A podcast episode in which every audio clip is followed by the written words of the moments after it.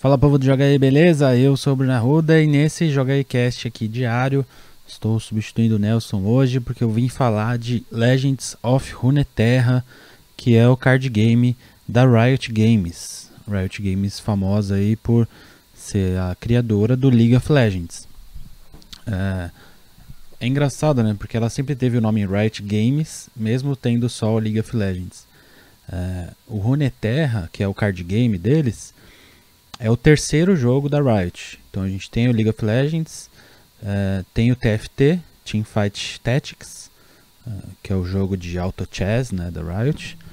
E agora tem o Legends of Runeterra, que é o card game. Logo mais, é, inclusive já está em beta fechado nos Estados Unidos, vai sair o Valorant, que é o jogo de tiro da Riot, tipo um Counter Strike assim. Então a Riot conseguindo atacar várias frentes aí é, em relação a, a, estilos de jogos. Né? O Runeterra, é, ele é um card game que nasceu com a ideia de surfar um pouco esse mercado que é dominado por Magic, Pokémon é, e Hearthstone, né? Uh, The Witcher tentou um pouco ali entrar, não foi tão bem sucedido assim. E aí Runeterra chegou para tentar ocupar um pouco desse espaço aí que, que esses três vêm ocupando. Ele bebe muito na fonte né, do Magic e do Hearthstone, no sentido da mecânica de jogo, visual uh, e etc. Mas com umas particularidades bem, legal, bem legais. A primeira particularidade que eu queria chamar atenção nesse vídeo é o fato dele ser totalmente inspirado no universo do League of Legends que é muito legal, né? Porque já é um jogo bem antigo e com uh, são mais de 100, 120 campeões uh, que tem no League of Legends hoje em dia. Então eles têm conteúdo suficiente uh, e tem uma história por trás suficiente para conseguir montar todo o, o panorama aqui do Runeterra. Então eles colocaram algumas regiões uh, já de cara, né? O jogo está em beta aberto, tá? Então qualquer um pode baixar e jogar, o jogo é gratuito. Até hoje eu não coloquei nenhum real lá e já tô com muitas cartas, então é possível. Vou explicar quais são os processos aí que tem dentro do jogo para conseguir essas cartas. É, e o jogo lança no dia 30 de abril, então logo mais já está chegando, é, mas já falo mais sobre isso. Então as regiões que foram colocadas aí para quem manja do LoL, é, Ilha das Sombras, Iônia, Piltover Zone, Demacia, Noxus e Freyord. E aí cada uma dessas regiões contam com cartas é, específicas que é, trazem mecânicas dessas regiões. Então, por exemplo, Freyord são mecânicas mais de decks controles. Para quem curte card game, a gente tem todos os, os arquétipos aqui no Runeterra também, assim como no Pokémon, no Magic e no Hearthstone. Então, decks de controle, decks agressivos, decks para o meio do jogo, decks de criaturas, uh, decks totalmente defensivos. Então, aqui a gente tem tudo isso. Então, por exemplo, Freyord é bastante deck controle, Noxus para decks mais agressivos, Demacia para decks de campeões uh, de unidades bem poderosas, Ionia também fazendo bastante coisa com deck controle. Ilha das Sombras também, bastante carta para controlar. E o legal é que quando você vai criar esses decks, né, é, você pode mesclar essas cartas. Então, assim como é muito importante para Pokémon, Magic é, e Hearthstone que tenha uma comunidade muito engajada, não é diferente, não está sendo diferente com Runeterra. A comunidade tem apoiado muito, muito bem é, tanto o pessoal que, que curte jogar League of Legends, como o pessoal que curte jogar card game em geral. Então é muito importante porque é, a comunidade é, acompanhando e ajudando, é, existem alguns aspectos que são seguidos com isso. Então, o primeiro deles é a criação de decks pela comunidade, né?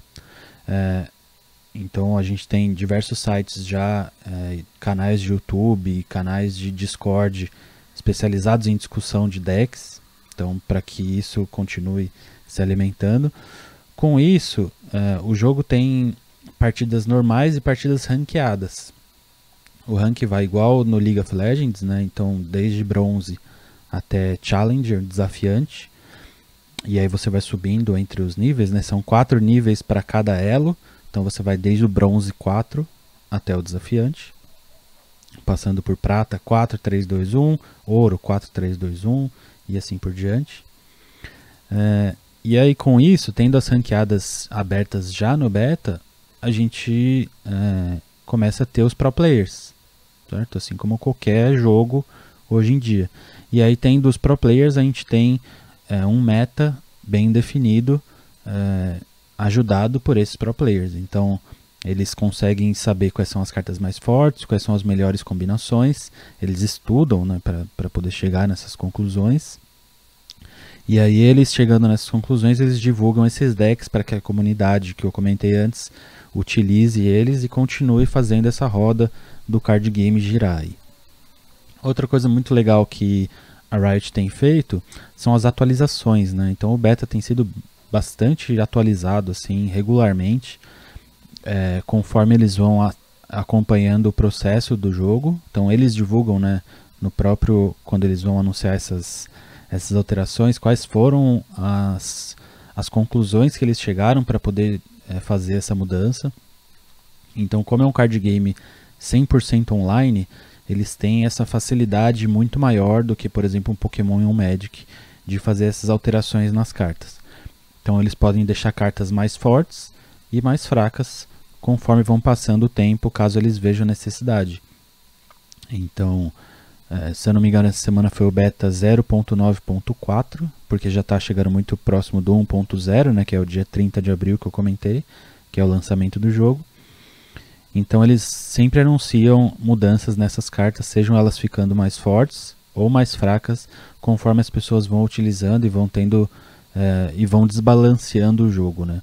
Então às vezes as pessoas acham combinações em que os próprios desenvolvedores não perceberam antes. E aí, às vezes, essa combinação acaba ficando poderosa demais, que não é o objetivo do jogo. Né? O objetivo é que a gente tenha é, uma possibilidade grande de diversão, principalmente, entre todas as regiões, entre todos os, os arquétipos de deck. Aí. Além disso, recentemente a Riot já anunciou mais três novos campeões. Né? Então, como eu falei, cada região tem os seus campeões da região. E eles são as cartas mais poderosas. Então, por exemplo, tem e eles são campeões do League of Legends, tá? As outras cartas, é, eles são cartas criadas para o jogo. Mas os campeões são os mesmos bonecos que tem lá no League of Legends. Então, por exemplo, tem o Trash, lá de Ilha das Sombras. Ionia tem o Yasuo. Piltover Zaun tem a Jinx. É, em Demacia tem a Lux, tem o Garen. Em Noxus tem o Darius. Em Freyord tem o Brown. E assim por diante. São muitos que já tem agora no beta. E eles vem, vieram anunciando essa semana aí, já anunciaram o terceiro novo campeão, que deve entrar agora no dia 30 no lançamento, né? Então anunciaram o Maokai, anunciaram a Queen uh, e também anunciaram a Sejuani. Então para quem curte League of Legends, eu acho que ainda é um bônus você saber desses campeões, conhecer a história deles e se divertir de jogar com o campeão que você gosta. Para quem não curte League of Legends ou não se interessa pela história dos personagens, dá para se divertir da mesma forma, porque ele cria mecânicas novas, igual eu falei. Então são mecânicas próprias de personagens já existentes. Tá? Então, caso você não se interesse, não goste, não entenda de League of Legends, não tem o menor problema. Com relação ao jogo, lá dentro do jogo, agora eu falei dos aspectos fora do jogo, dentro do jogo, como que funciona? Então a gente tem essas partidas ranqueadas e normais, a gente tem o que no, no Hearthstone, para quem joga aí, seria a Arena.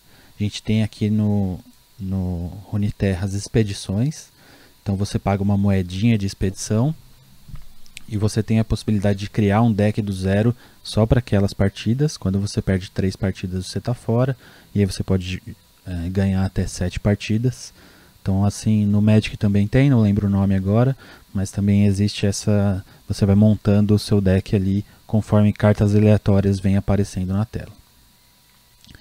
Aí você tem as criações do deck, você tem tudo isso. Conforme você, você vai ganhando partidas, existem missões que vão aparecendo, são missões diárias.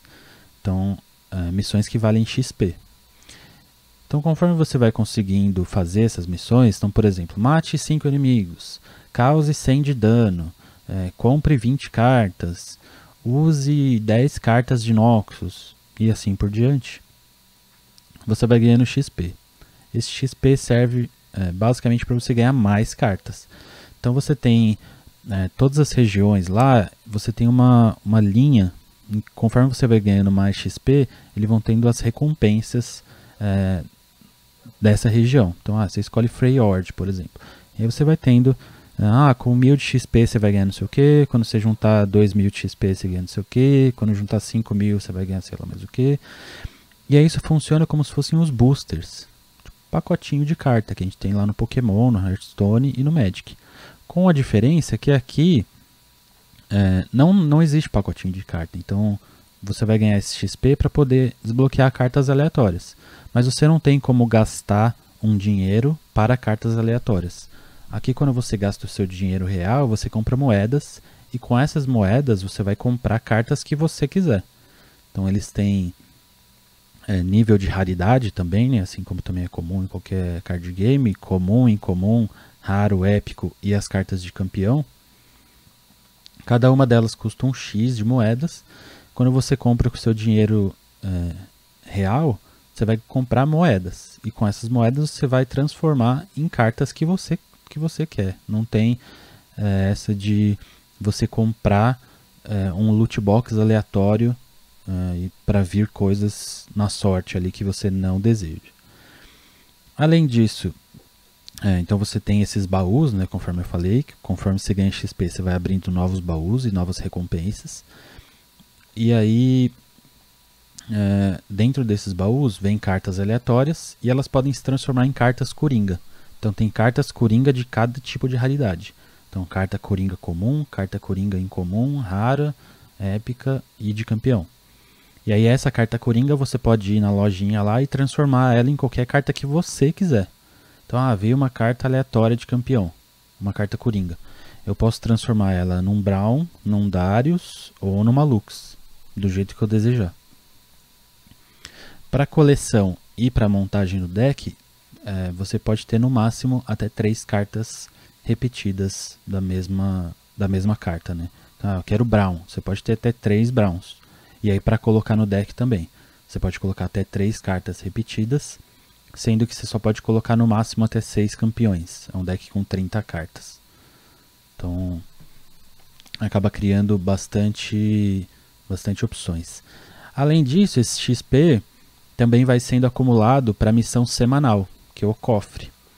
É, no cofre você tem três baús, e aí conforme você vai é, subindo de experiência, você vai atualizando esses baús, o nível do baú. Né? Então tem baú de bronze, baú de prata, baú de diamante, e conforme ele for de nível mais alto, você vai ganhar mais recompensas dentro dele. Então, Conforme você ganha XP, você sobe esse baú semanal, ele abre toda terça-feira e reseta toda terça-feira também, né? E aí lá também vão vir muitas cartas. O que, que significa isso no fim das contas?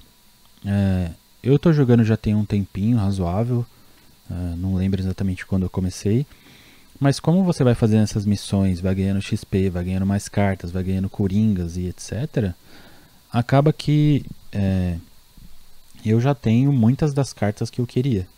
Então, eu estou acompanhando aí a comunidade para ver os decks mais fortes e tal. E aí, conforme eu vejo os decks, eu vou, eu vou criando as cartas com os meus coringas.